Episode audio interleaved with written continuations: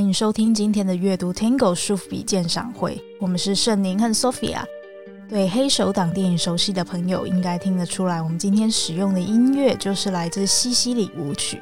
没错，今天要推荐的书籍就是与《教父》和黑手党有关，黑体文化所出版的《教父宝典》。那这是一个五十周年的纪念评注版，包含剧本啊、各场图文评注，以及其中鲜为人知的事件介绍等等。这本书圣宁，你隔了这么久才介绍，是因为你为了它又再重温一次《教父》三部曲吗？没有错哈，这本书其实我收到大概两天内就看完了，但是我看完之后呢，我又重新再去看了《教父》的电影跟原著。当你看了这些他讲了一些内幕跟拍摄手法之后呢，你再去看一下电影的时候，你会觉得哎，有一个很不一样的一个感受，哎，真的是蛮有意思的。那我这里呢，想跟大家先讲一下哈，因为很多朋友呢都是因为《教父》这部电影，然后开始对西西里这些黑手党啊跟一些文化有兴趣的嘛。我们呢之前其实有分享过真正的黑手党在意大利是怎么样的情况，还有真正的克里昂家族。对，所以我想跟大家先讲一下哈，黑手党其实在电影问世之前呢，很少人这样去称呼他的，包含意大利那边的人，他们不会这样子去称呼自己的哈。Mafia 这个词呢，其实并没有存在的，这个呢是媒体创立的字眼。黑手党的意思原本是我们的事业。只要是君子呢，都会称呼他们是我们的事业。那君子指的就是那些黑手党的成员了哈。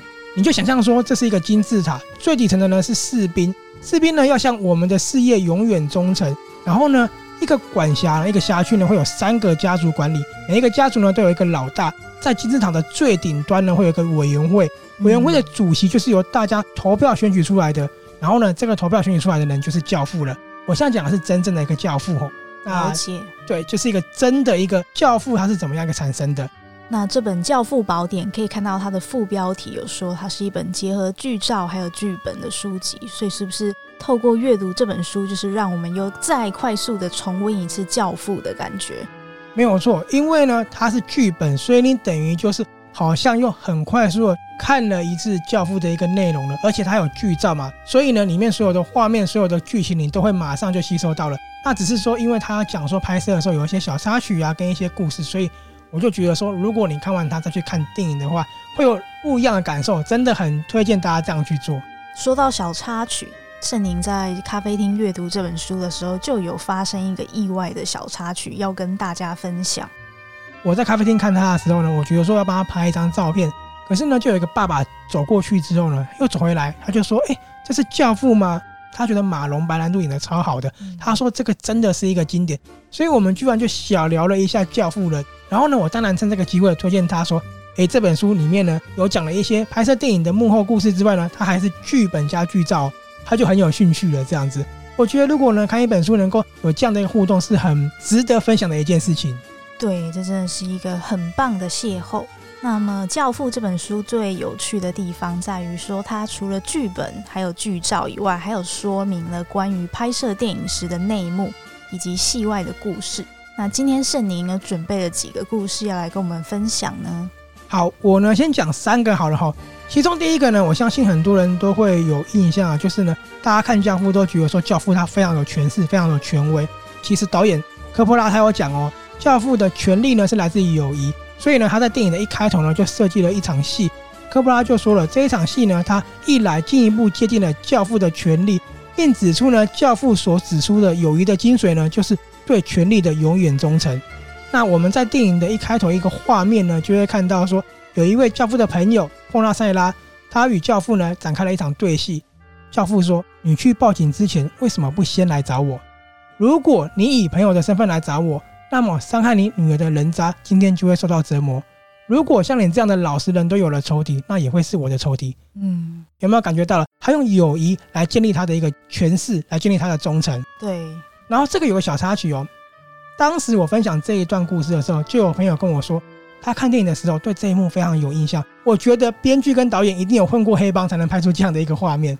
好，这是第一个跟大家分享的，我觉得很有意思。教父的权力是来自于他的友谊。第二个呢，我也觉得很妙哦。有看《教父》的话，也应该要知道里面有一个角色叫强尼方舟，他在里面饰演的是一个意大利的明星。他其实本来在意大利真的是歌手，有出过唱片哦。他叫做艾尔马提诺，可是呢，他在意大利得罪了黑手党，所以呢，逃到美国去，然后就演教父了。但是因为他本身并不是一个专业的演员，所以他在演教父的时候一直 NG，也没办法带入情感。后来呢，有一幕就是他要跟马龙白兰度对戏，他也很紧张。那那一部戏呢是必须要他要落泪的，他就问马龙白兰度说：“呃，这一幕戏我要怎么表现？”马龙白兰度就说：“你不用担心，我会引导你。”后来呢，他真的落泪了，你知道为什么吗？嗯，那一场戏呢是他被扇巴掌，马龙白兰度真的给他一个很重很重的巴掌，所以他就直接带入情感了。我觉得这个可能很多人不知道哦，那个巴掌是真的哦。嗯，真的是几则有趣的小故事。对，那还有一个呢，也是真的，就是码头那一幕。很多人看《教父》的时候，应该都有知道说码头被砍下来了，放在床上。其实呢，这一幕导演当时不想拍的，因为他觉得太血腥了，而且会被大家引起公愤。可是他认为说《教父》的书迷呢一定会想要看这一幕，所以呢也不能去删减。于是呢他就拍了。那他们用的是真的码头，那个在床上的头是真的码头。原因为什么呢？因为他们说。我们之前都用标本，用假的，可是看起来太假了，所以没办法。可是呢，大家也不用紧张，因为那个码头怎么来的呢？就是食品公司，嗯，他们在宰杀马做成罐头的时候的那个码头，所以本来就是使用的一个马。哦。然后呢，科波拉也说这件事，他想要抱怨一下，那个马的罐头呢是给动物吃的，就是宠物吃的罐头。嗯。所以他也说了，很多人抨击他，可是你们养的可爱小狗狗就吃那个罐头啊。嗯，对，这是一个很有道理，很有道理哈，这是一个很有意思的一个故事。了解。那刚翻了一下，里面有提到拍摄的地点是科里昂村，那是当时世界谋杀率最高的地方。有想起来之前曾经有做过一集历史上真正的科里昂家族的故事。那这跟电影中的科里昂不太一样，但是这部电影却为西西里整个带来了影响。对，没有错。呃，有兴趣的话可以去听我们之前的节目，我们介绍一部电影叫做《黑金叛徒》。我们在那一集呢，也介绍了黑手党的一些历史呢，跟当时呢科里昂家族真正的科里昂哦，在西西里跟意大利的一些作为这样子。那这个电影呢，其实它在意大利所造成的一个影响，或黑手党带来的影响呢，还蛮有意思的哦。是不是有一个老大他说，其实黑手党这一词呢，是你们媒体创造出来的，对不对？对。那其实就是因为《教父》这部电影很红之后呢，开始在八零年代大家都这样去称他们黑手党了。当时“教父”这个名词在意大利其实并没有特别什么意义，就跟你叫人家叔叔啊、婶婶是一样的。所以呢，其实你只要是意大利的小朋友，遇到了父母的朋友，可能都会说：“哎，教父、教母。”但是这个电影问世之后呢，开始“教父”这一个词呢，就真的变成一个老大的一个意义了。所以很多人开始就会觉得说：“我要被叫教父。”马龙白兰度演出的维多科里昂呢，真的成为了很多黑手党老大想学习的一个角色了，因为他们认为说。他那么的英俊潇洒，那么优雅，所以其实也对老大的一个形象做了一个很大的影响。那我跟你讲一下为什么会这样子呢？是因为当时呢，马龙白兰度在演这个角色的时候呢，他想要把教父演成一位温和的人，有实质内涵、重传统、有尊严、举止优雅的人。因为呢，他认为说，如果能够拿捏这样子本人的一个人物呢，可以活在一个充满的暴力世界，而且呢，也能在这个世界里面好好保护他自己跟他的家人。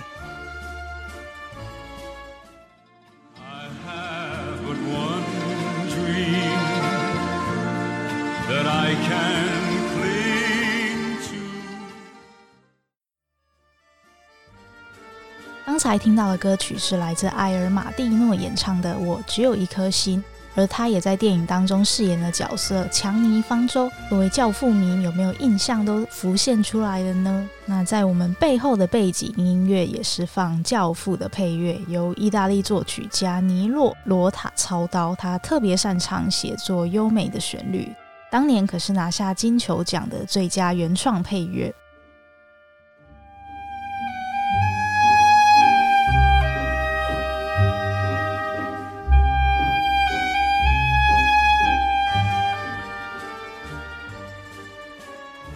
这本书的内容真的是非常丰富，不愧是称之为宝典。但我觉得我们听得不太过瘾，可以再多分享一些吗？但也不要太多，算是有点吊吊我们的胃口，让大家都可以亲自去买这本书来珍藏。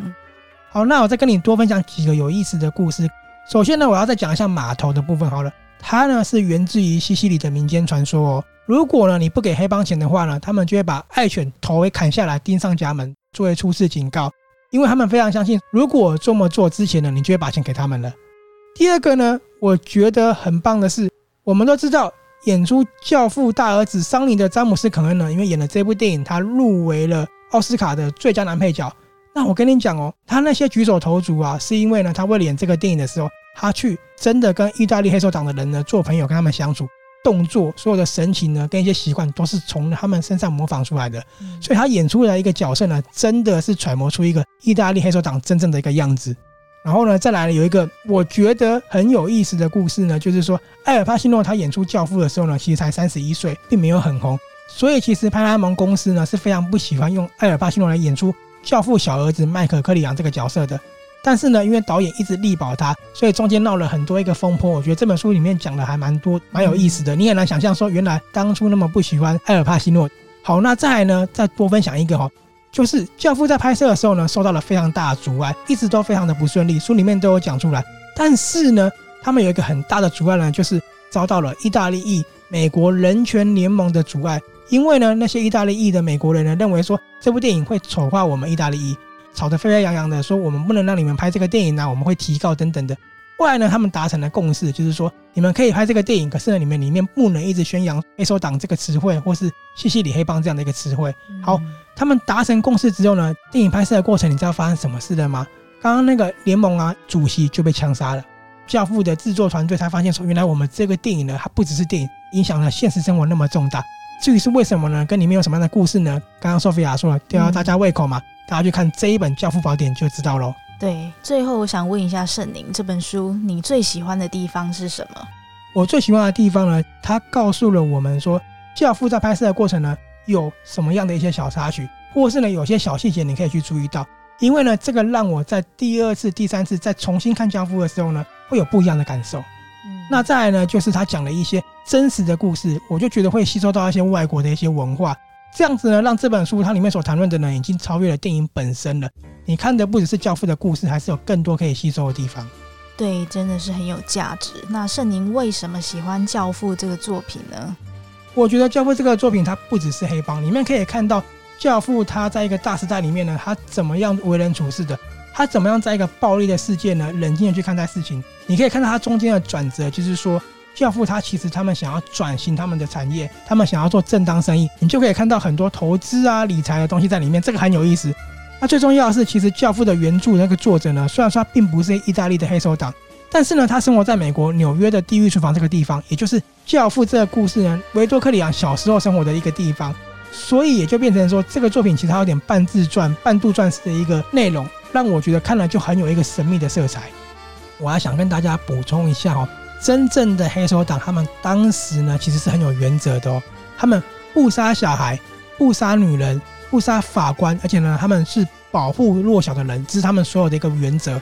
那这个原则是真的，他们当时所制定的一个规范，在《教父》这个电影跟小说里面呢，你可以完全看到他们把这个规范的精神完全展露出来。所以，其实它里面所呈现出来的呢，并不是只是说为了电影而美化的，或是装逼的。包含演出桑尼的詹姆斯·邓肯，刚刚有说他真的接触了黑手党去揣摩角色嘛？他也发现说，原来真正的黑手党呢，他们真的很有品味，很自律。他们呢，那些西装啊、打扮啊，那些举止优雅都是真的。所以我觉得他某个程度上面呢，把所认为很神秘的黑手党呢，呈现在你面前了。了解，真的是精彩的作品。那结束前最后的最后，想再问一个问题，因为刚刚翻阅的过程中看到了很多剧照。都是把意大利的西装穿得非常的帅气。